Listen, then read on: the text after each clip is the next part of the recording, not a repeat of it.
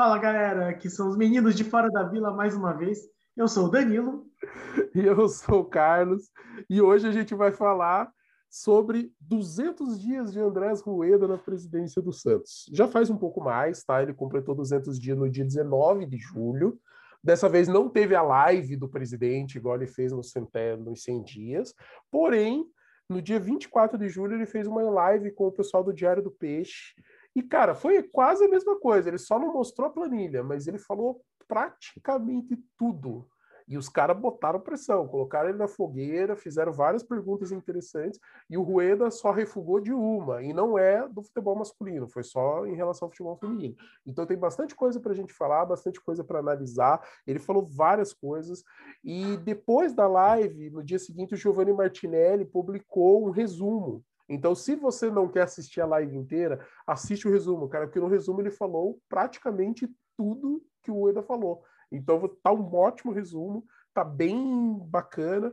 É, para quem tiver tempo, assista a live, porque é legal ouvir o presidente falando, a gente entender o posicionamento dele. Ele é um cara que ele tenta ser bem transparente. Então, quando os caras botam um pouquinho de pressão, ele libera informação. Ele não é aquele cara que fica, não sei, talvez. Às vezes ele dá uma segurada, mas na maioria das informações ele abre o bico mesmo e a gente acaba ficando sabendo como é que estão acontecendo as coisas e como é que o Santos está lidando com esse é, cenário terrível financeiro, com todas as restrições que a gente teve, a melhoria que a gente teve na situação administrativa do Santos e tudo mais que a gente vai trazer aí também esse resumo dos meninos de fora da vila para vocês. Danilo, por onde você quer começar? Acho acho que a gente pode começar falando dessa questão já financeira dos jogadores vendidos porque é muito que está em alta, né? Tá todo mundo metendo pau aí no, no, no Caio Jorge, falando que ele é traidor, é, ficando muito triste com a saída do Luan Pérez, nem tão triste com a saída do Alisson, que deve sair aí também. E o Rueda acabou falando um pouco sobre, não só sobre como essas vendas é, acabam acontecendo, mas como elas ajudam mesmo o, o time, é, apesar de enfim, representarem aí uma, uma queda de nível técnico, na maioria das vezes. No Alisson é meio discutível, né? Então, assim, como que você viu essa questão do, dos, da, dessas questões das finanças aí dele? Cara, é, o que, que, eu vou falar é a mesma coisa que o Rueda falou. ele falou o seguinte: primeiro, ele já disse que esse ano ia ser um ano que a gente ia sentir na carne. Então, a gente tá sentindo. Cara, é muito foi triste pra caramba a gente perder o Soteudo da forma que aconteceu, porque foi basicamente para resolver o próprio problema da negociação do Soteudo, sabe, tipo, e acabar com o transfer ban. Então foi triste, cara, porque o Soteudo foi um jogador que em pouco tempo jogou muita bola pelo Santos, foi muito decisivo, conquistou torcida, é um jogador de qualidade. Então já começou pelo Soteudo. Já foi a primeira. O Luan Pérez, cara, era o cara que dava toda a tranquilidade do mundo na zaga. Nossa, cara, ver o Luan Pérez jogar dava um, dava um gosto, sabe? Ver e saber que ele era do Santos, né? Tipo, aquele orgulhinho de tipo, puto, o cara joga pra caralho e é do meu time. Oh! E a gente teve que ver o cara sair e assim, não teve o que fazer, cara. O, o Sampaoli pediu especificamente o Luan Pérez o Luan Pérez falou: Eu quero uma nova chance na Europa, porque na Bélgica ele não teve tanto espaço, ele não conseguiu ser o jogador que ele foi no Santos. Então, assim, quando ele veio da Bélgica para o Santos, ele conquistou um espaço, se tornou um titular indiscutível e um dos melhores jogadores da posição no país. Então, quando ele está indo para a França, que é um mercado mais forte do que o mercado belga, e que é um campeonato mais forte e que os e que os, foi um pedido do técnico, né? Então assim, ele muito provavelmente vai jogar na França. Ele está tentando uma segunda oportunidade, tanto para ganhar mais quanto para ganhar maior projeção no campeonato europeu, que assim, em princípio é o sonho de todo jogador. O jogador quando ele pensa na formação, ele pensa: vou crescer dentro desse time e fazer meu nome, vou ser vendido para um time europeu vou chegar à seleção brasileira e na Europa, dependendo do nível do futebol que ele vai para a Europa, ele fala, não, daí eu vou jogar nos grandes da Europa. Assim, é o sonho de todo mundo. A gente sabe que é a minoria que consegue. São poucos jogadores que ou saem já vão para um time de ponta, ou que saem e fazem aquela escala, assim, sabe? Passa por dois, três times, ou então começa num time médio e depois vai para um time de ponta e realmente se afirma. Não é só, ah, eu fui. Que tem muito jogador que assina, né? Pô, o André Santos assinou com o Arsenal da Inglaterra, cara. Até hoje ele é considerado uma das piores contratações da história do Arsenal. Então, não dá para falar muita coisa nesse sentido. Então, assim, vai doer esse ano, está doendo, e a gente tem que pensar o seguinte: o, a saída do Luan Pérez foi para resolver dois problemas financeiros, que foi isso que o Rueda falou. Ele falou assim: eu não pude pensar como presidente do Santos em perder um jogador de qualidade do meu elenco, um dos melhores jogadores do elenco. Inclusive, eu falava aqui nos vídeos que o Luan Pérez era um dos melhores do elenco do Santos naquele momento. E ele falou: eu estou fazendo para resolver dois problemas financeiros do Santos. Por quê? Porque a Doyen fez uma proposta, segundo o próprio presidente Rueda, a Doyen fez uma proposta e o Santos precisava dar um valor à vista, e o Santos não tinha o dinheiro. Com a venda do Luan Pérez, o Santos ia ter o dinheiro para fazer a parte do pagamento à vista. É uma parte à vista, outras partes parceladas, e existe uma porcentagem de 15% de valores de jogadores é, futuramente vendidos que o Santos pode pagar ou não, porque se o Santos não vender jogador até a saída do. E assim, são jogadores. Eu não sei se são jogadores específicos ou se são jogadores formados no Santos que estão no, na negociação. Isso não ficou claro. Mas se o Santos não vender esses jogadores, o Santos não precisa pagar a dói. Então, se o, é, até 2023 o Santos não fizer esse tipo de venda, o Santos não tem que pagar essa porcentagem para a DOI. Então, assim, foi uma parte da negociação da DOI. E a outra parte foi para pagar a primeira parcela do Krasnodar, porque o Santos tinha que pagar uma parcela em julho, então o último dia de julho é hoje, então acho que o vencimento final é hoje dessa parcela, e o Santos também não tinha dinheiro para isso. Então, com a venda do Luan Pérez, está resolvendo dois problemas financeiros graves do Santos. Lembra da listinha dos 10 do, do Rueda? O Santos, com a venda do Pérez, está resolvendo duas. Então, assim, na hora que a gente pensa nessa lista e pensa de forma administrativa, dói menos. Dói, lógico que dói, cara. Eu não queria perder o Luan Pérez, dói. Então tem esse pro, é, problema sendo resolvidos. É, e a gente, infelizmente, no caso do Caio Jorge, a gente tem muita limitação do que o Santos pode fazer. No outro vídeo, o Danilo colocou muito bem sobre isso. A gente tem muito pouco poder de barganha nessa negociação do Caio Jorge, porque o Caio Jorge está ditando a negociação. O Caio Jorge está com a faca e o queijo na mão. O Santos está esperando o que, que o Caio Jorge vai fazer com essa faca e com esse queijo. E a partir do momento que ele falou, eu vou para a Juventus e estou assinando um pré-contrato com a Juventus, o Santos só tem o poder de tentar tirar alguma coisa a mais para liberar agora. Porque se a Juventus bater o pé e falar assim, então tá bom, não quero, vou levar só em janeiro, é o que vai acontecer. E aí eu acho que o Santos deveria, se isso acontecer, o Santos deveria usar o Caio Jorge até o final do ano. Porque o Caio Jorge é titular incontestável do time do Diniz. O Caio Jorge é melhor do que as opções, nesse momento, ele é melhor do que as opções que a gente tem no banco. E o Santos joga melhor e ele estava sendo mais decisivo. O Caio Jorge estava fazendo os gols que o Santos estava precisando. Então, se realmente acontecer isso, tem que ser assim. Porém, eu acho que o Santos tem que tentar tirar dinheiro o máximo possível que ele conseguir.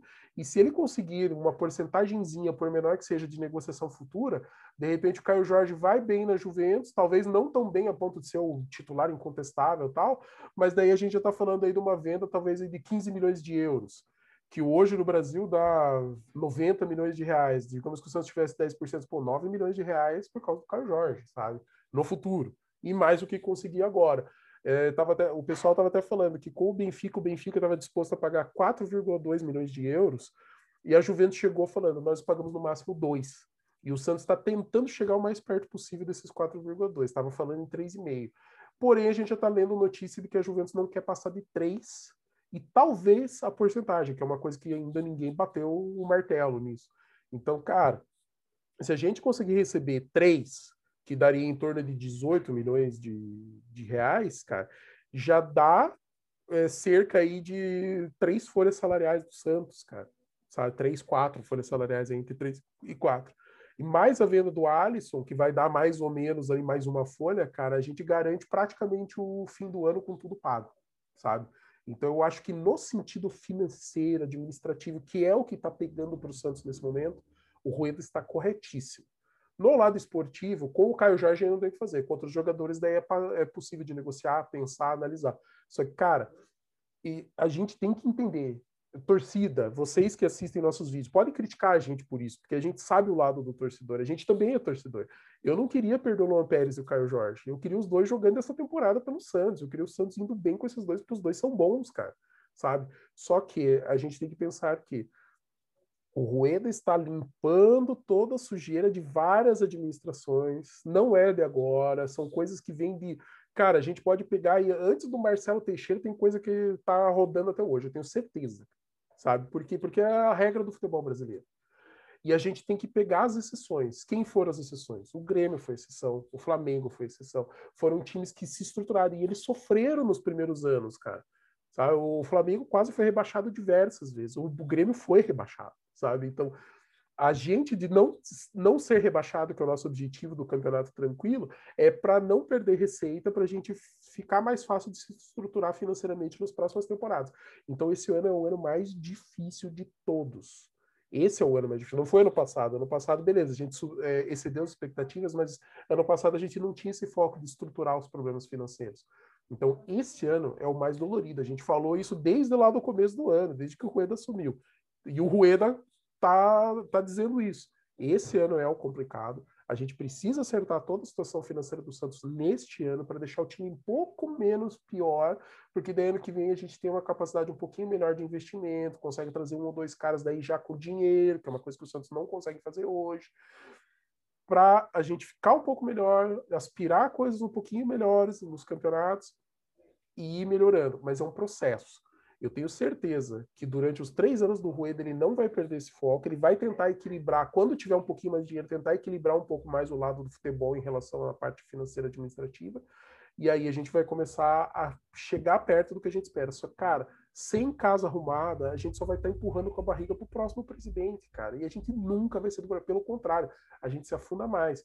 E aí, para virar um Botafogo ou para virar um Cruzeiro, que é pior, né? O cenário do Cruzeiro é pior. O do Botafogo já é horrível, mas o do Cruzeiro aí consegue ser pior. É dois palitos, cara. É muito fácil, cara. Porque você fica empurrando com a barriga, vai chegar uma hora que não dá mais para empurrar. Então é o que o Rueda tá fazendo. Ele falou: não, eu não vou empurrar mais, eu vou peitar. Então, nesse sentido, Rueda, parabéns. É triste, é triste. Mas, cara, a gente tem que ser racional em alguns momentos e não só emocional. E para a parte administrativa e financeira, o racional é que conta. Então, nesse momento, eu tô com o Rueda e eu gostei que ele abriu esse jogo e falou de coração que ele não queria, mas teve que fazer. É claro que ele não falaria assim que, que tinha que vender mesmo, que ele quer ganhar dinheiro, mas, mas é muito bom que ele tenha explicado todo esse processo. E uma frase que acabou ganhando um pouco de notoriedade foi que ele falou: né? Estou vendo uma luz no fim do túnel e não é o trem dessa vez. Então, assim, a gente fica um pouco mais tranquilo. O Rueda acabou dando várias entrevistas aí, então tem, tem a live do, do Diário do Peixe, ele deu entrevista para o GE também, é, para falar basicamente sobre isso, né? Sobre essas questões que, que circundam esse momento de 200 dias da gestão. E aí ele comentou bastante sobre como ele tem as propostas do Caio Jorge e do Alisson, e, mas que ele não gosta de comentar antes de estar assinado. Mas é mais ou menos uma situação que a gente já viu antes com, com o Luan Pérez, assim. O jogador para de entrar e ele diz que não está nada certo, que já está assinado. O Diniz fala que conta com o jogador. E aí a gente já sabe que o jogador não vai mais entrar em campo pelo Santos.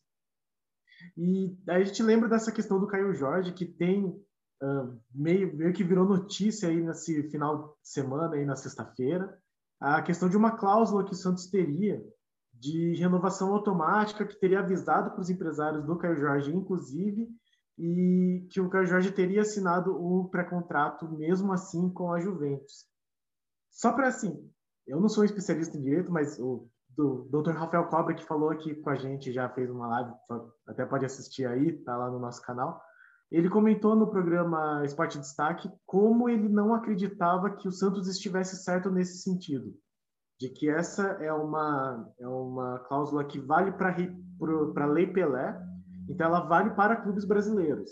Caso fosse o Palmeiras, caso fosse o Flamengo tentando contratar um jogador, eles não teriam como se não pagasse a multa rescisória, porque sim, aí valeria a cláusula de renovação automática. Por outro lado, eu acho que o que o Santos está fazendo é exatamente isso, é tentar valorizar um pouco mais o que o Caio Jorge vai trazer em retorno então ele está chegando na Juventus falando: olha, para vocês, isso aqui é dinheiro de pinga. Isso aí vocês, vão lá na esquina e compra lá sua, seu pizzeto e tá tranquilo, assim, não é o dinheiro que vai fazer diferença na vida de vocês. E para nós é mais um mês de mais um mês de tranquilidade, mais um mês de folha salarial pago. Então paga essa diferença para a gente não ter que entrar na justiça e mesmo que vocês ganhem vai dar trabalho, assim, vai ter complicação e eu acho que está certo. Esse é o caminho. Assim. Se o Santos fosse falar assim, não, eu tenho essa cláusula aqui, paga a multa rescisória senão ele não sai, aí tava fodido, assim, desculpa, aí tava ferrado porque não ia ter como, o Santos ia acabar perdendo em algum momento, mas nesse aspecto eu acho que o Santos está fazendo certo, que é valorizar um pouco mais o que vai receber. E a gente lembra, a gente tem falado isso desde o começo do ano, do, da maneira como foi a situação do Caio Jorge, qualquer coisa que o Santos conseguisse era lucro. Chega a 3 milhões, é lucro, gente. É, é, não, não, adianta chamar o, o Caio Jorge de ingrato e tal.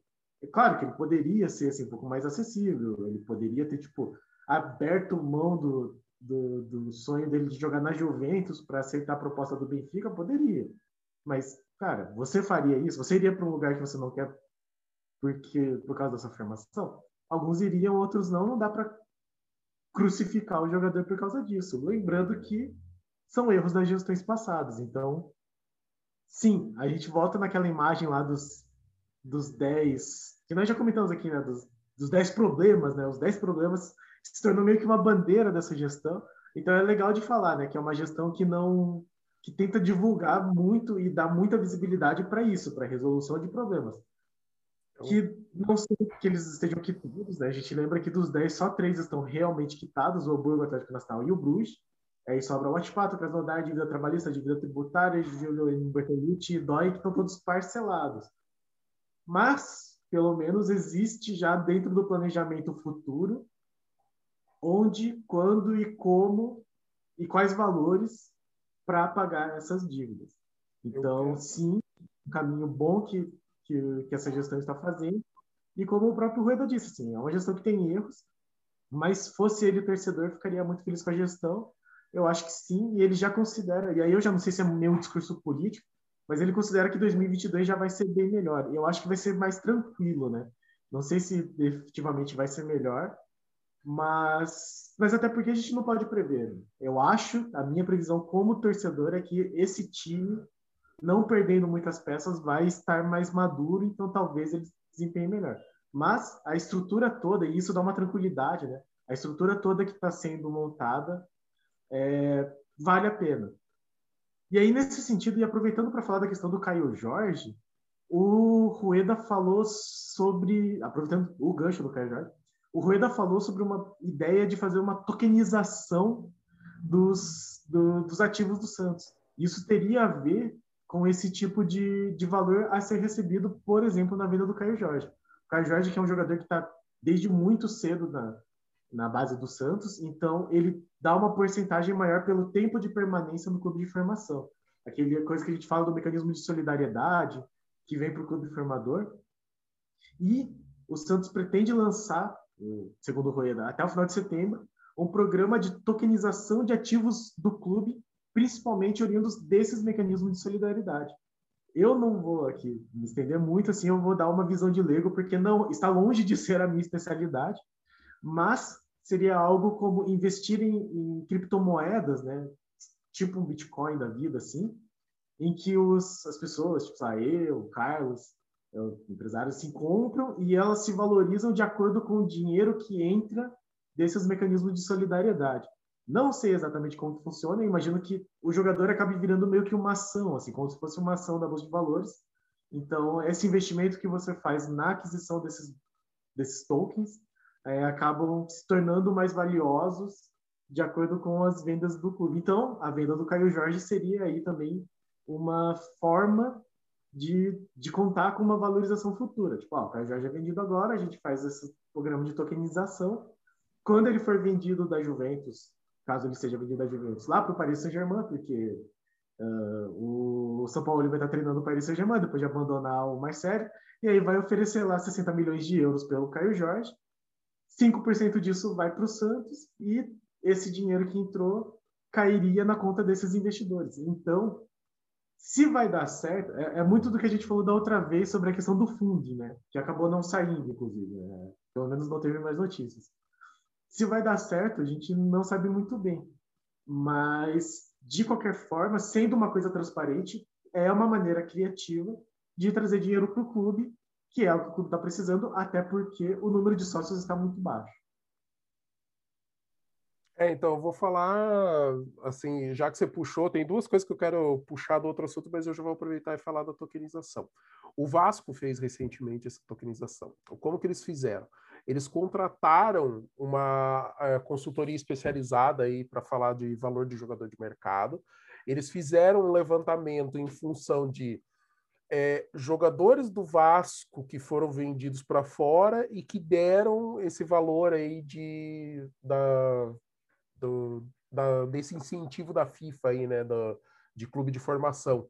Então, eles pegaram e fizeram um levantamento médio de valores, eles fizeram um levantamento dos jogadores do elenco do Vasco, dos jogadores das categorias de base do Vasco, quem tem potencial maior, quem tem potencial menor, o que, que pode acontecer ou não com esses jogadores tal.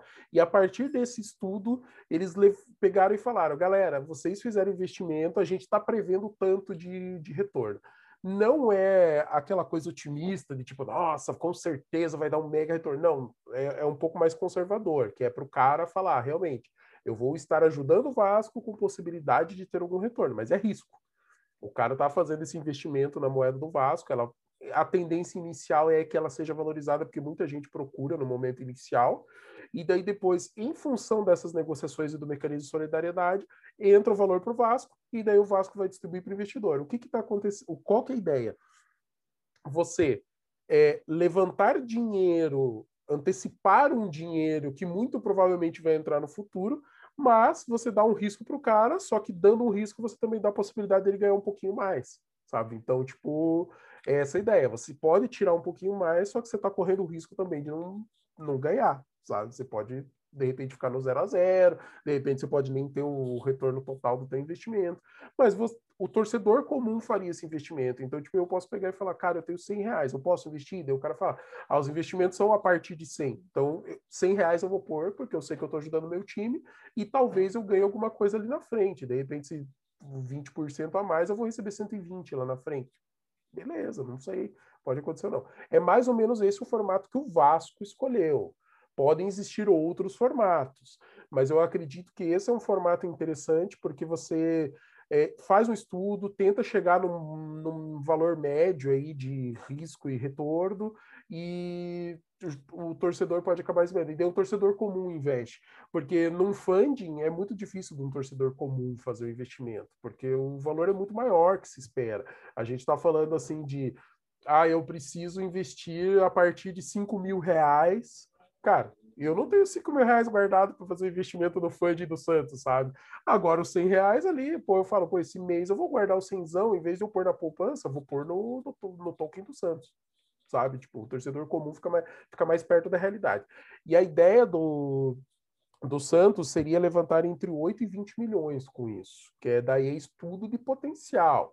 Não quer dizer que vai acontecer os 20 milhões, sabe? Está dizendo que entre 8 e 20 é o que deve se levantar baseado nos estudos que já estão sendo feitos.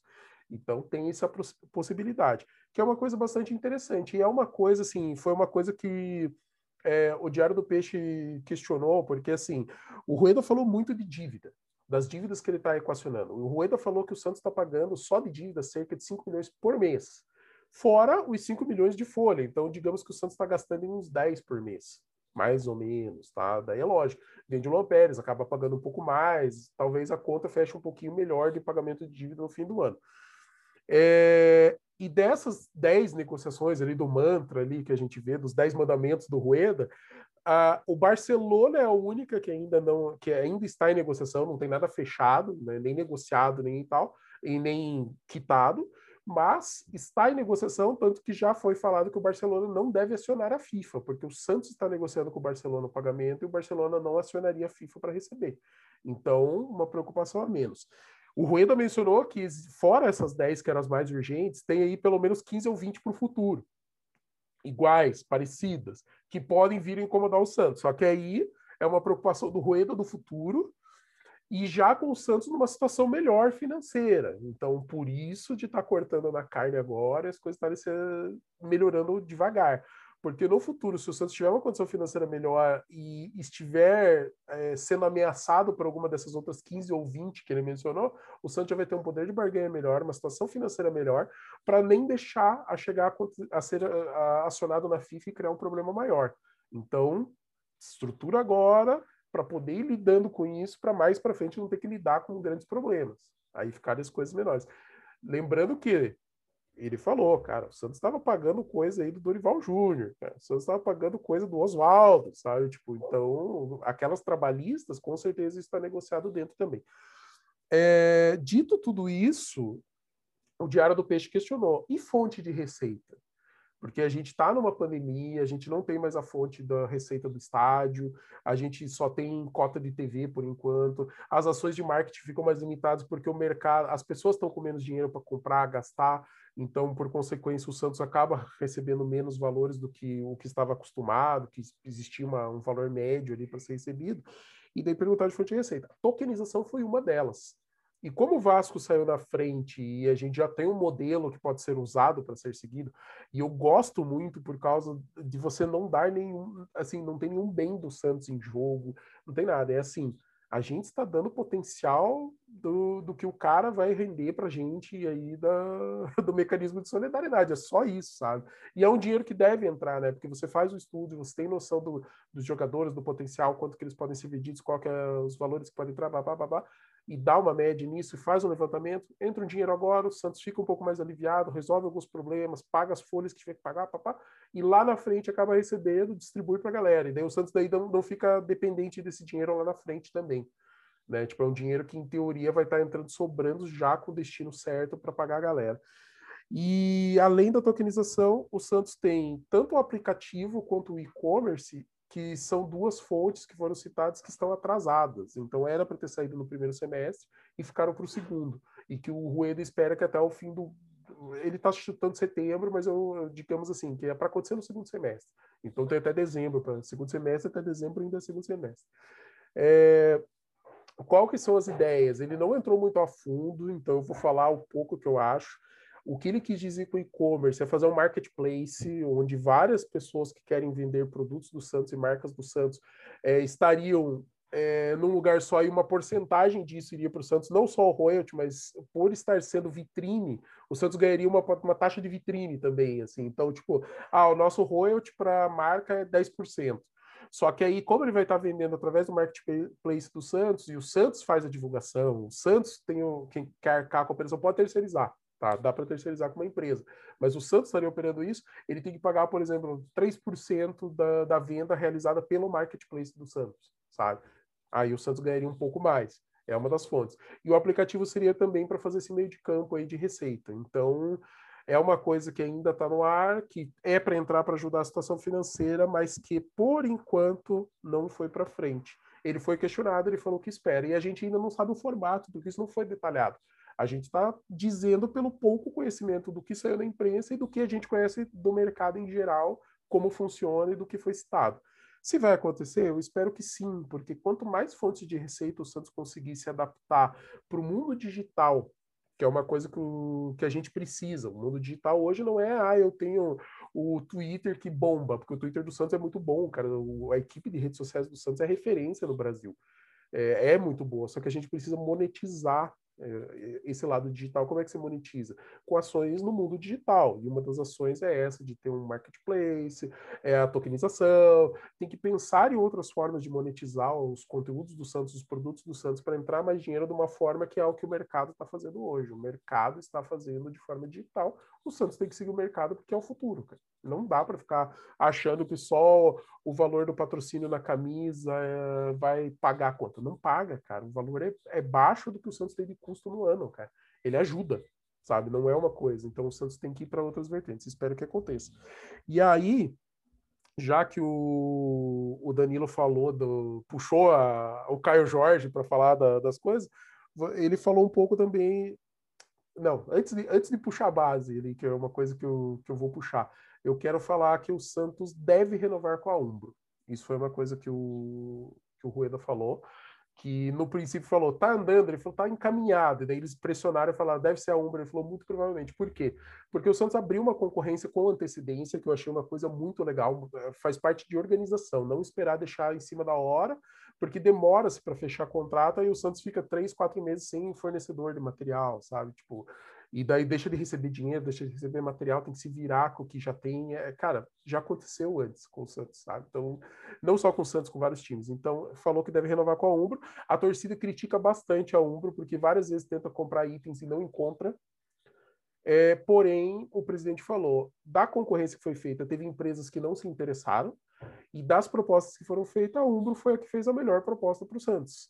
E a Umbro vai pagar um valor de assinatura para o Santos renovar com a Umbro que é uma coisa que, os outros, que as outras empresas não fizeram. Então o Santos não ia receber nada, ia renovar, talvez tivesse uma logística melhor, talvez tivesse algumas melhoras tal, mas não era o que o Santos queria. E nessa a Umbro vai pôr um dinheiro, então o Santos recebe um dinheiro dentro do caixa pelo patrocínio e a Umbro continua. Eu acredito que no contrato tenha cláusulas que estejam corrigindo, que vão ser feitas cláusulas que vão corrigir os problemas atuais.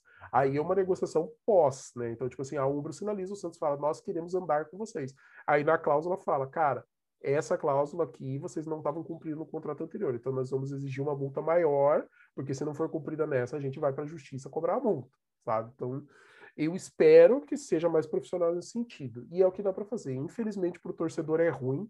Na live, a torcida estava metendo pau quando entrou nesse, nesse assunto. Várias pessoas falando exatamente isso. Eu não encontro os itens que eu quero comprar. Eu não encontro. Não tem, nunca chega. Fica três meses fora da loja, sabe? A gente não, não consegue. E é um problema que tem que ser resolvido, mas tem que ser resolvido na negociação do contrato. Então, se o Santos está dando andamento com a Umbro porque pro Santos é melhor, agora é na hora de assinar o contrato exigir que para a torcida também seja melhor, né? E aí, Danilo, se quiser puxar agora outro assunto ou alguma coisa da base, manda ver, cara. Então, na verdade, eu queria falar um pouco sobre essa questão tanto do aplicativo quanto da Umbro, porque, enfim, a gente que é torcedor há mais tempo, a gente acompanha muito essa diferença aí de de fornecedora para fornecedora, né? Eu, enfim, eu lembro da, sei lá, da, da Andamna, nem sei, a Magma, como que falava antes, da época do Giovanni, assim, pouco antes. Então, assim, eu sempre gostei muito das camisas da Umbro, até as que tinham uns patrocínios bizarros, assim, eu, eu gosto das camisas. Eu nunca gostei muito da maneira como a Umbro trata. O Giovanni Martinelli falou em algum momento que ele gostaria muito que a New Balance, que foi uma das que fez a proposta, e aí a gente lembra que, pelo que foi divulgado, uh, nem Adidas fez proposta, nem Nike fez proposta, ou a Puma não fez, a Nike fez era muito baixa, assim. Então, assim, não é que o Santos tinha que pegar e assinar com a Adidas, tipo, ah, eu queria a camisa da Adidas. Não existe isso. É quem fez a proposta e o que é interessante para o clube. Eu gosto do material da Umbra, eu sempre achei que a, o fornecimento do material não era bom. E aí o Giovanni Martinelli falava que seria interessante New Balance porque seria o único clube. Então eles cuidariam melhor. Porque a gente lembra quando o Santos assinou com a Nike, uh, a Nike tinha já alguns clubes, tinha o Curitiba, o Inter, e tinha o Corinthians no estado, já dentro do estado de São Paulo, e o Santos era nitidamente desfavorecido. A maneira como as, as criações eram feitas, a maneira como a distribuição era realizada, era nitidamente inferior e até por isso que não seguiu no contrato, que foi excelente. E, e aí teve aquela tentativa da capa, que acabou não dando certo e tal. Mas eu gosto das camisas da Umbra. Se for realmente fazer um aplicativo, é muito importante que. E aí nisso eu já vou falar que eu acho que essa diretoria, essa gestão está buscando ser um pouco mais firme, ou pelo menos prestar atenção nos contratos, né?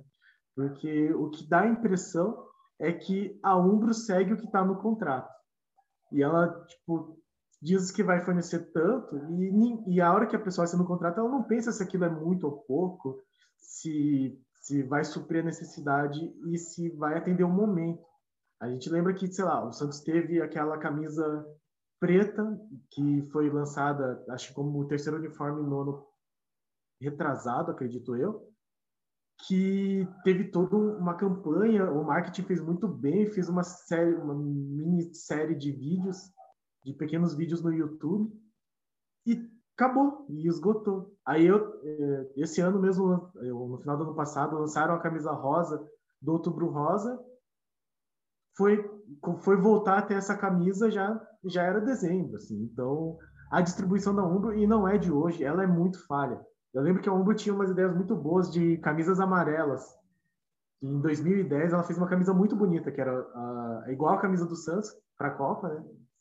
E era exatamente o modelo de 2010, só que verde e amarelo, toda amarela, parecendo com a da seleção.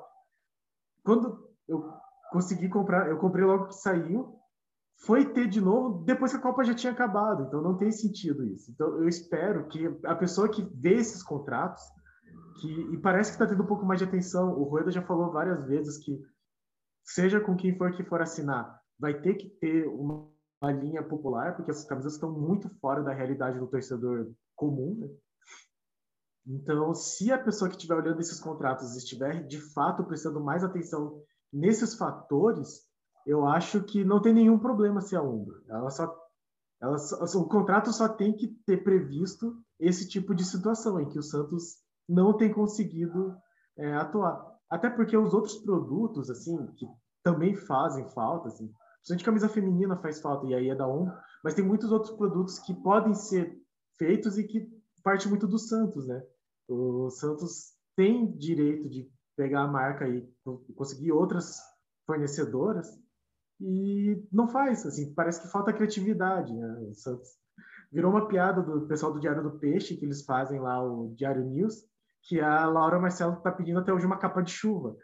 E, e o Santos nunca fez, assim, tipo, é bizarro que o Santos não faça coisas que as pessoas vão dar dinheiro para ele. Então falta um pouco dessa sacada do marketing, mas é um passo já você ter tipo essa busca por outras opções. É que daí eu acho que o Santos não pode se prender tanto ao financeiro. Ele tem que pensar fora da casinha para trazer não só ganhos, mas opções, variedade. Assim. A gente respondeu lá a pesquisa dos sócios. No, fiz eu, fiz a produtora que está em São Paulo, mas é sócia do Santos, claro.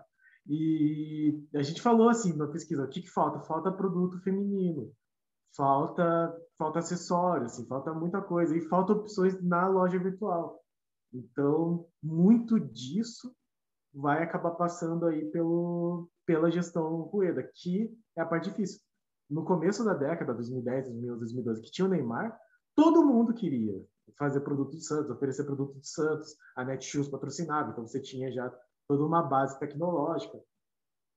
Agora que o Santos não está tão em evidência, é que tem que ter criatividade, né? Essa é a hora de pensar fora da caixa, como os meninos de fora da vila fazem. Então, acho que nesse tópico, é, eu acho importante que esteja sendo visualizado isso e que seja dada atenção, assim, mesmo que não acerte tudo, mesmo que venha a ter é, defeitos, que não seja perfeito, pelo menos melhorar o que está ruim, já é um grande avanço.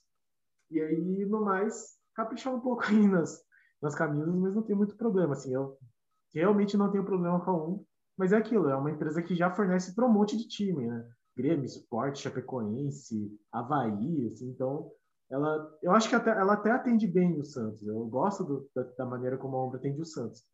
Mas é isso, né? Não é exclusiva.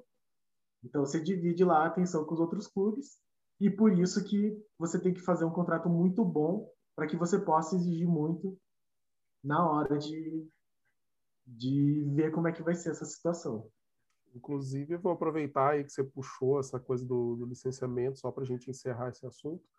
É, eu não sei quem que é o responsável pelos licenciamentos do Santos, espero que tenha uma pessoa só para cuidar disso, na verdade eu espero que tenha aí uma equipe, né? Porque uma pessoa só não dá conta, porque é muito produto que pode já existe uma gama de produtos que é limitada, mas que já é bastante coisa, então você tem que lidar com muitos fornecedores diferentes, mas existe uma possibilidade ainda maior de você lançar coisas infinitas, cara. Você pode lançar praticamente tudo que você quiser do Santos, cara, com a marca do Santos e o Santos ganhar dinheiro em cima disso.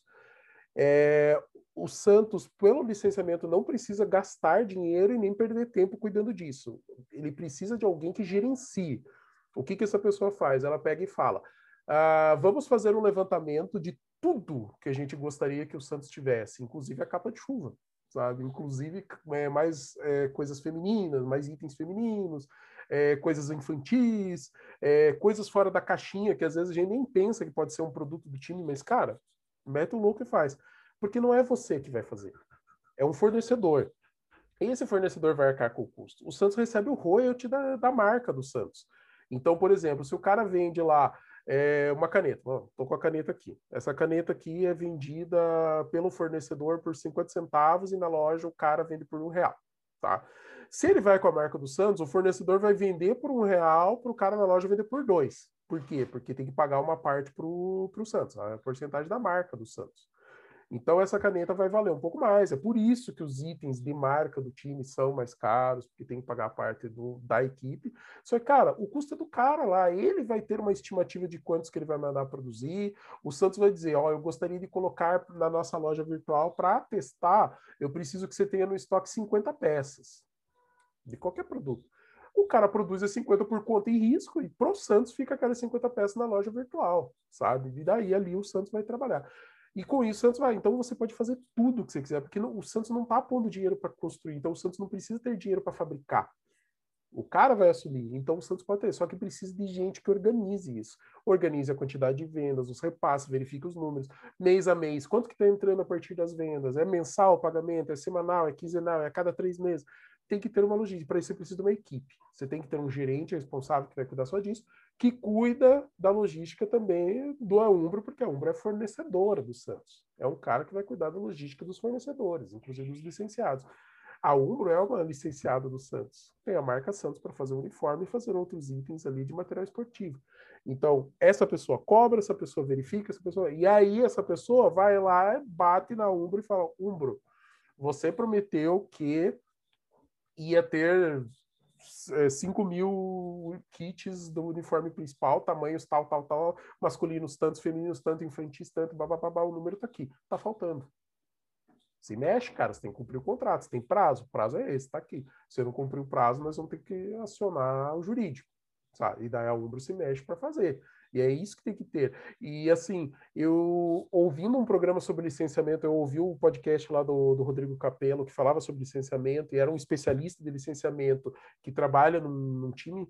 Eu não lembro que time que o cara trabalhava, e o outro era um especialista do mercado que já trabalhou em time, mas ele trabalhava no mercado. Ele tem uma empresa que gerencia várias empresas que criam vários produtos e que o time pode chegar lá e falar assim: eu quero entrar e eu quero, tipo assim, ver se quais é, fabricantes têm interesse em usar a marca do meu time. Ele tem tipo um marketplace de, de pessoal, assim, de, de fabricantes de produtos licenciados.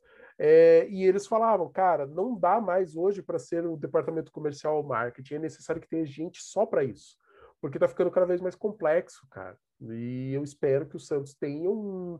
Se for dentro do time de marketing ou do time comercial, que tenha pelo menos duas pessoas só para isso, sabe? Que elas. O foco delas é cuidar, porque é dinheiro que entra pro time, é receita pro time. E eu gostaria muito, cara, de ter opções aleatórias, cara, sabe? Por exemplo, ah, hoje eu decidi que vou.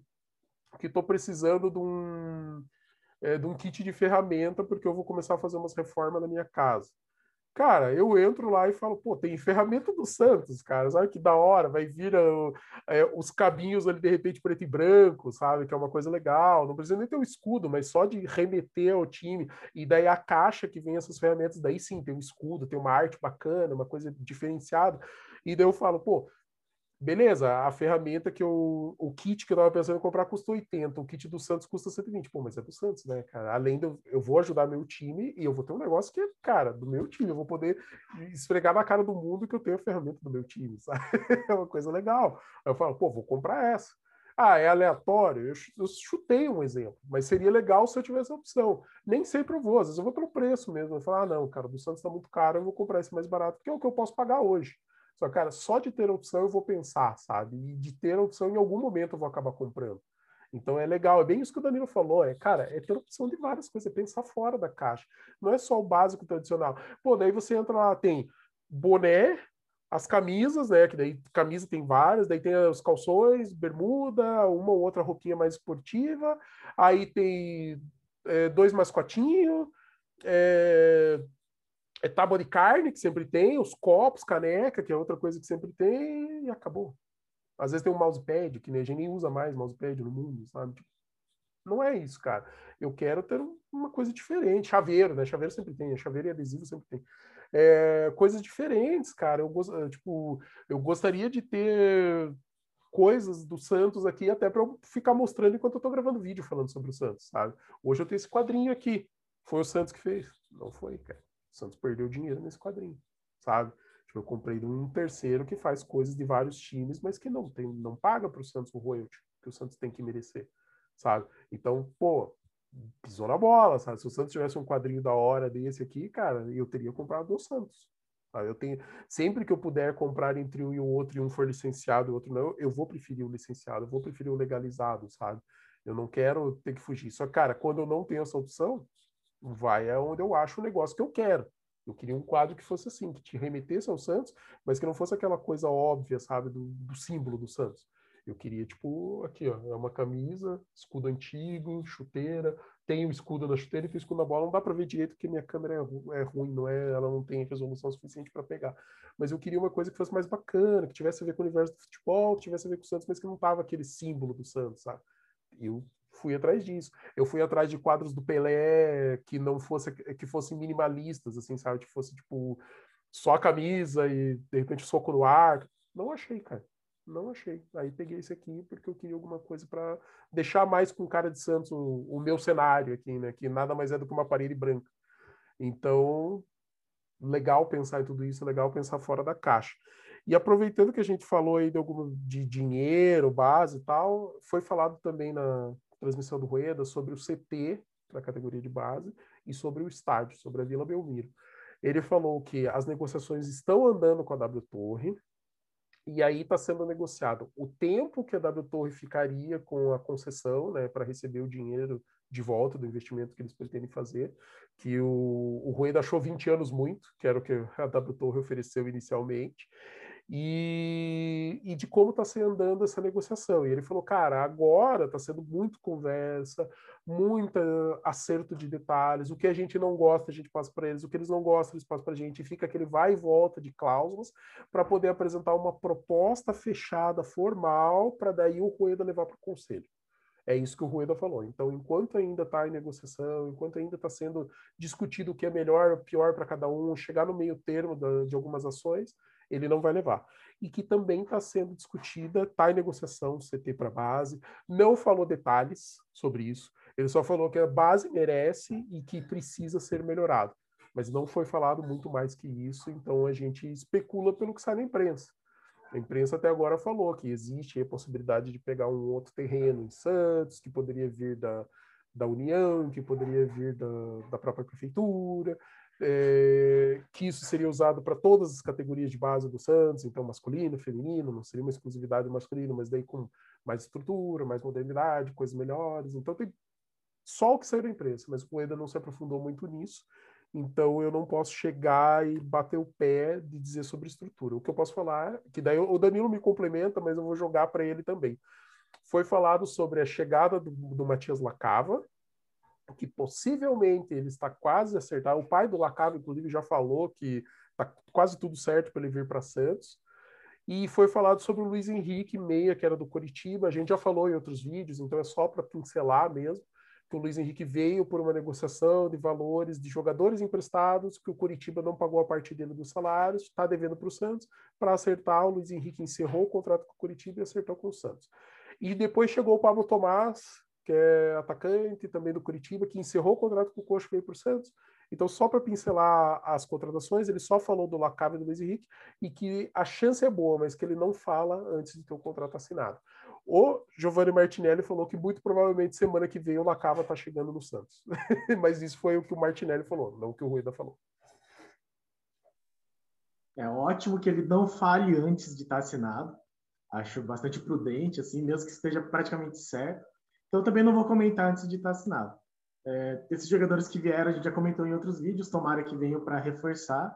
E um pouco, só para terminar, assim, que já, já vou puxar meu último assunto só, é que é interessante essa questão do, do CTI da Arena e do novo estádio, né? Eu não, não gosto muito das coisas de chamar tudo de Arena agora, mas se ele de fato tirar do papel tanto o CT como o estádio novo e resolver a questão das finanças, acabou, assim, é, é, mesmo que não nasça um Neymar, na, um novo Rodrigo aí na, na gestão dele, a gestão já foi brilhante, não tenho o que falar, que o Santos precisa muito de um de um novo CT e tá ficando muito atrasado e precisa muito de um novo estádio, assim, da maneira como tá, ama Vila Belmiro, mas da maneira como tá não não pode ser, assim, né? o Santos precisa ir buscar entrar dentro desse futebol moderno, não é o ideal, eu, eu acho que a Vila Belmiro realmente tem um, uma vibe diferente, assim, tem uma, uma aura e tal,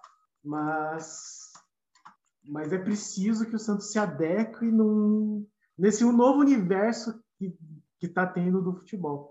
E aí, o meu último assunto era é, que ele falou um pouco sobre. É, antes, antes, quando começaram as negociações com a W Torre, falou-se sobre ter um espaço popular, assim, que poderia ter um novo estádio, mas que teria que ter um espaço popular. E durante a live, durante a entrevista, ele falou sobre os, a torcida organizada. Eu acho que a torcida organizada é um aspecto assim que é muito polêmico. Pode parecer que não, mas a torcida organizada ela tem uns aspectos políticos, tem um, umas coisas assim que são que eu acho que é interessante que se aproxime da diretoria, mas que, saiba, que a diretoria saiba exatamente como como trabalhar com ela, porque a gente viu várias vezes torcida organizada invadindo CT, é, dirigente entrando para conversar com. É, dirigente deixando os caras entrarem para pressionar jogador.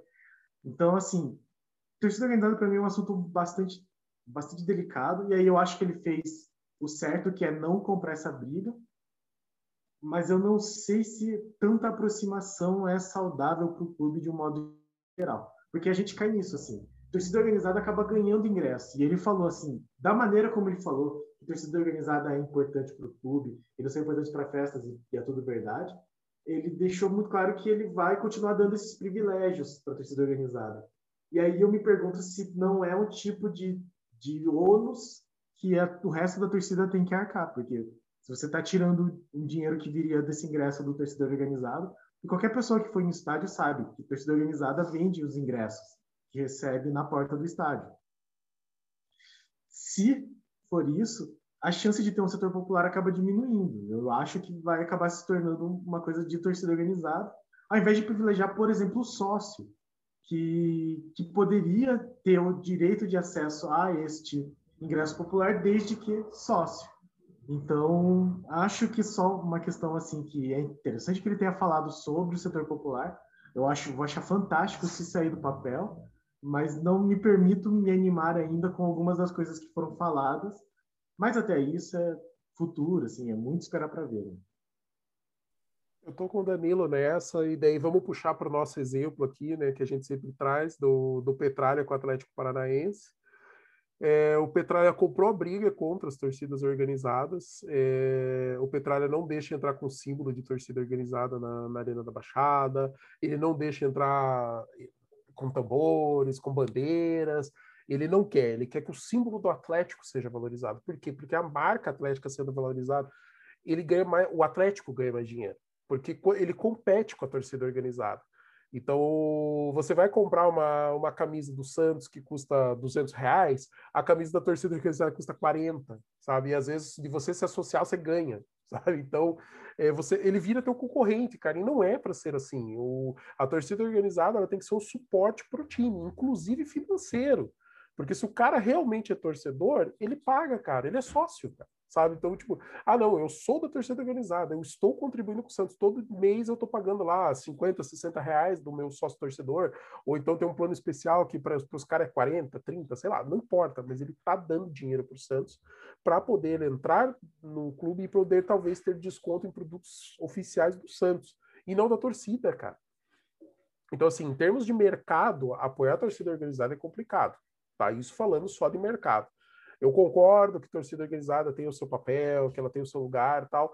Você criar um setor popular em que o cara da torcida organizada possa comprar o ingresso, ou então, por causa dele pagar um determinado plano do sócio, ele possa acessar aquele espaço, é uma coisa.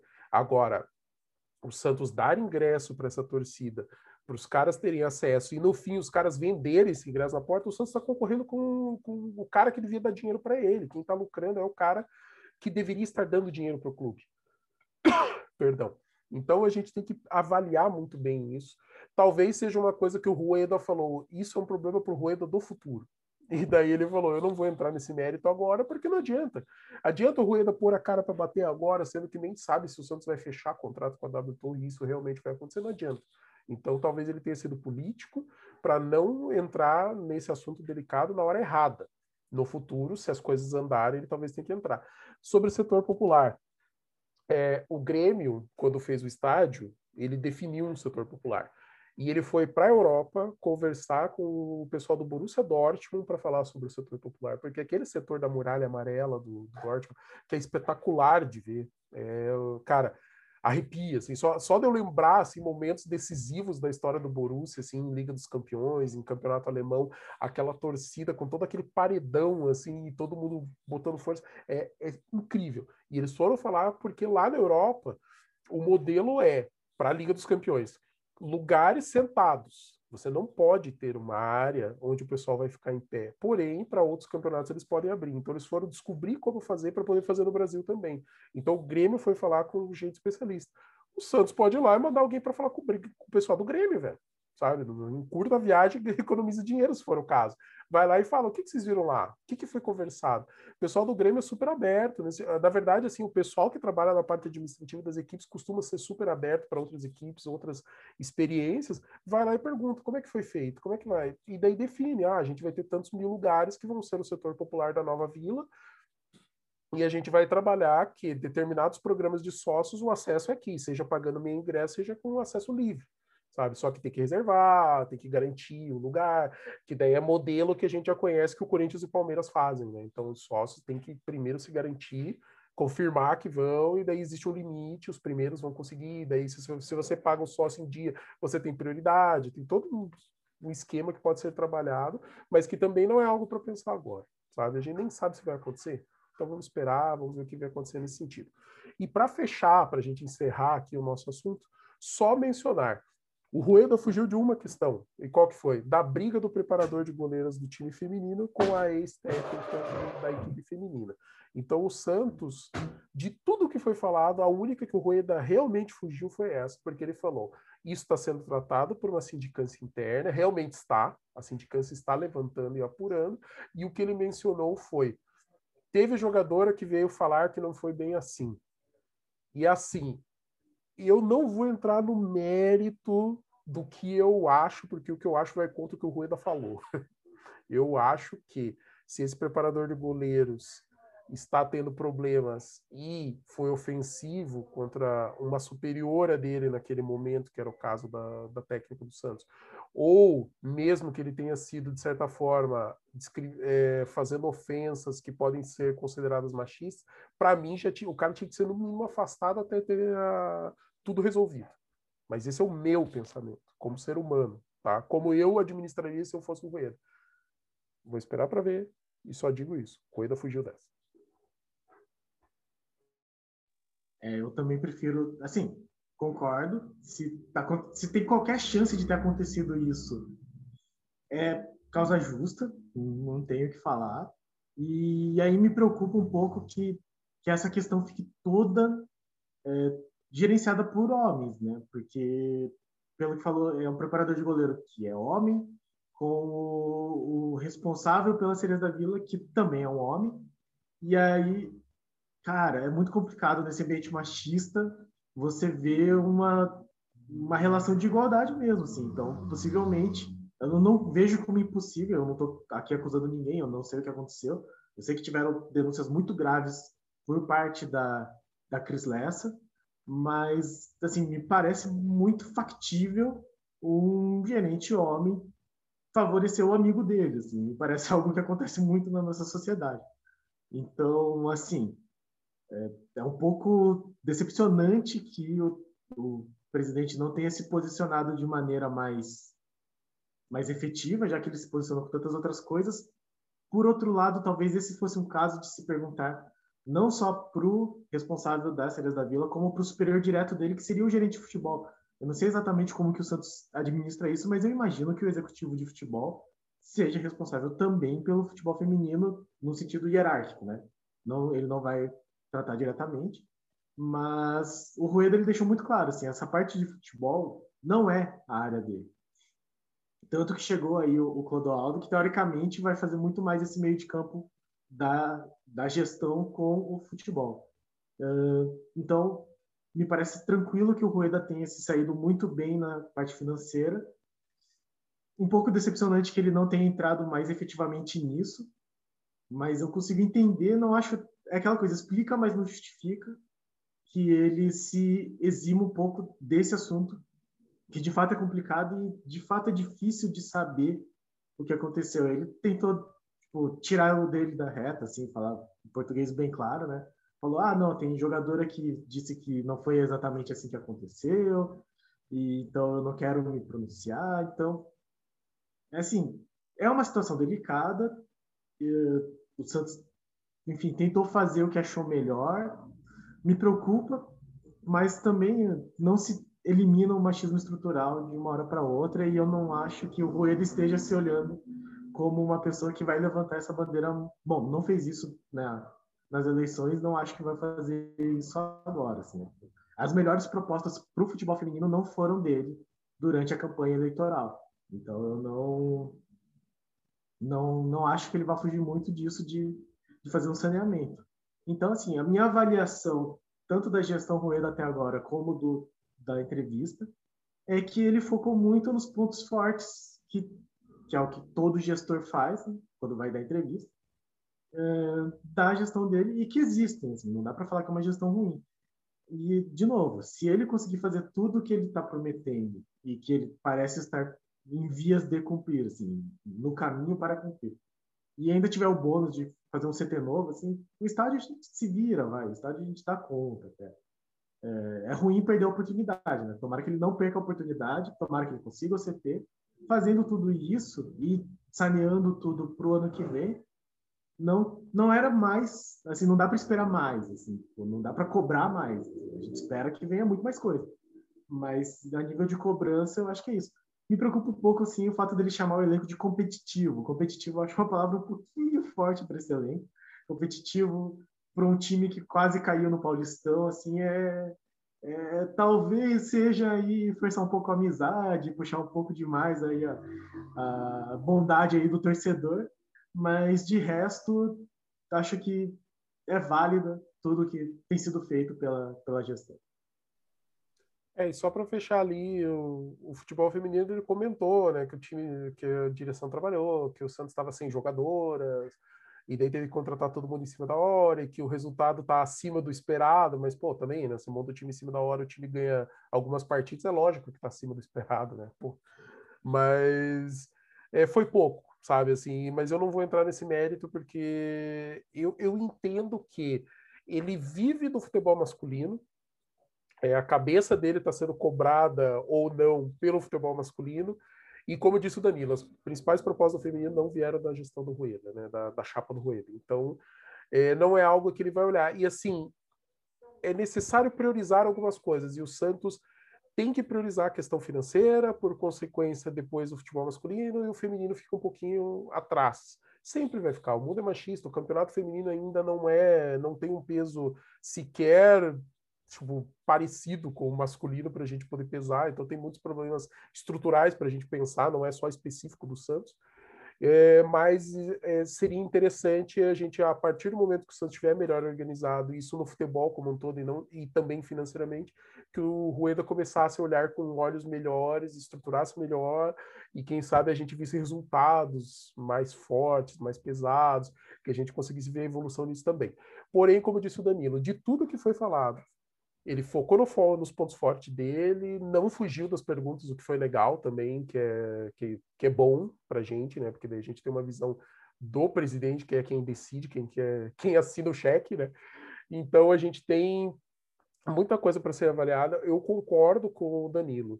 Se a gente conseguir ter um ano tranquilo nesse ano, estruturar melhor para o Santos ter um ano mais, um pouquinho melhor ano que vem, e a gente conseguir aproveitar essas oportunidades de estádio, CT e deixar uma estrutura bem montada e moderna. Eu também, cara, carinho pela vila. eu amo olhar para um jogo, mesmo que pela TV, e reconhecer aquele estádio, sabe? Dá um, um calorzinho no coração muito bom. Lembrar de tanto jogador que já passou lá, claro, especialmente o Pelé. Falar, cara, o Pelé jogou nesse campo que eu tô vendo agora, sabe? Tipo, é espetacular. Porém, a gente não pode fugir do, do universo que, que se desenha de negócio hoje.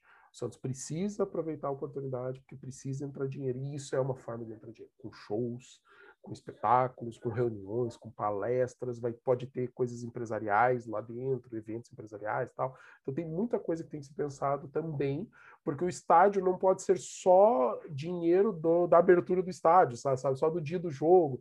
O estádio tem que se pagar em outras formas, e é isso que faz. Então, tendo outras coisas lá, salas de reuniões, que você possa fazer eventos lá dentro, que você possa fazer os passeios, que é uma coisa legal que está previsto no, naquele projeto que foi apresentado. Aí você vai ter bar aberto, você vai ter coisa aberta que vai atrair dinheiro para o Santos, sabe? Então tem toda uma estrutura, todo um desenho que é essencial e o Santos não pode fugir disso. O Santos não pode ficar para trás.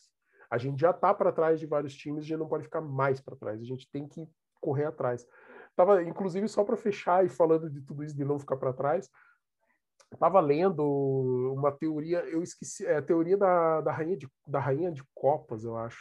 Teoria da rainha de copas, que é uma teoria a partir de uma frase que a rainha de copas fala no Alice através do, do espelho, é, sobre você, é, você não é, assim que você correr o máximo que você pode só vai te manter no mesmo nível dos demais porque tá todo mundo correndo o máximo que pode que você teria que correr além do que você pode.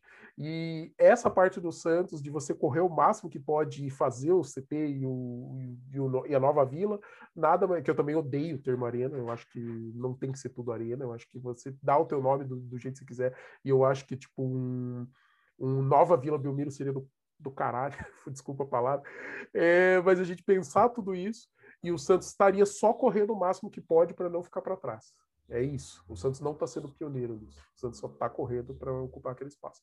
De resto, é torcer para o Rueda realmente fazer tudo isso que está acontecendo, que o Santos tenha campeonato tranquilo esse ano, para ano que vem a gente começar a colher frutos melhores e ter começar a mirar coisas mais altas aos poucos. Esse crescimento tem que ser sustentável, gente. A gente não pode esperar que de um ano para o outro, sendo, especialmente de um ano muito difícil para o seguinte, simplesmente ah, vai estourar, vai acontecer. Não. Se estourar acontecer, melhor, bacana para gente, excelente, vai ter resultado melhor, mais dinheiro, talvez até vendas melhores, valendo mais os jogadores do Santos. Mas o foco é, se a gente tiver um crescimento sustentável em três anos e que o Rueda consiga fazer andar tudo isso que o Danilo pontuou, a gente vai ter um Santos muito melhor a partir de 2000, 2021 vai ser um Santos que está sofrendo, 2022 vai ser um pouquinho melhor, 23 melhor e acredito que 24, 25 ainda melhores e torcer para que a gente tenha um, uma continuidade de coisas boas. Pode mudar em outros aspectos? Pode. Pode fazer coisas melhores em outros? Pode. Mas que as coisas boas continuem para a gente ter um Santos forte e no futuro sem dívidas. O objetivo é, primeiro, dívida administrável, na frente sem dívida. Um time sem dívida, cara, ele pega dinheiro emprestado com quem ele quiser, ele contrata para quase quem ele quiser dentro do nível que ele pode, sabe? Que é uma coisa que hoje a gente, infelizmente, não pode nem contar. É isso, galera. Nosso especial aí dos 200 dias do Rueda fica fica desse tamanho. É uma análise difícil, porque é bastante coisa, desculpa a gente se alongar, mas é importante para a gente saber onde a gente está pisando e o que, que a gente pode mirar para um futuro próximo. É isso aí, pessoal. Vai tentando assistir aos poucos, começa num dia, termina no outro, assim, e, e vamos ficar de olho para ver como serão esses próximos 100 dias, já chegando no final do primeiro ano da gestão, uma gestão que tem surpreendido positivamente. Né? Eu acho que ele está fazendo o que prometeu, e isso já é muito, considerando os últimos presidentes do Santos. Então é isso, pessoal. Compartilhe, comente. Deixe aí sua opinião sobre o Rueda, sobre tudo que está acontecendo. Diga o que você acha. Você acha que ele errou, está errando aí com a questão do Diniz, por exemplo. E no mais, se inscreve no canal, entra no Instagram, no nosso Twitter e para cima deles. Abraço. Um grande abraço, galera. Continue assistindo a gente qualquer coisa, acelera a velocidade do vídeo, assiste uma vez e meia que você economiza um tempo aí. Vamos lá, é nóis. Um grande abraço, continue acompanhando a gente. Até mais.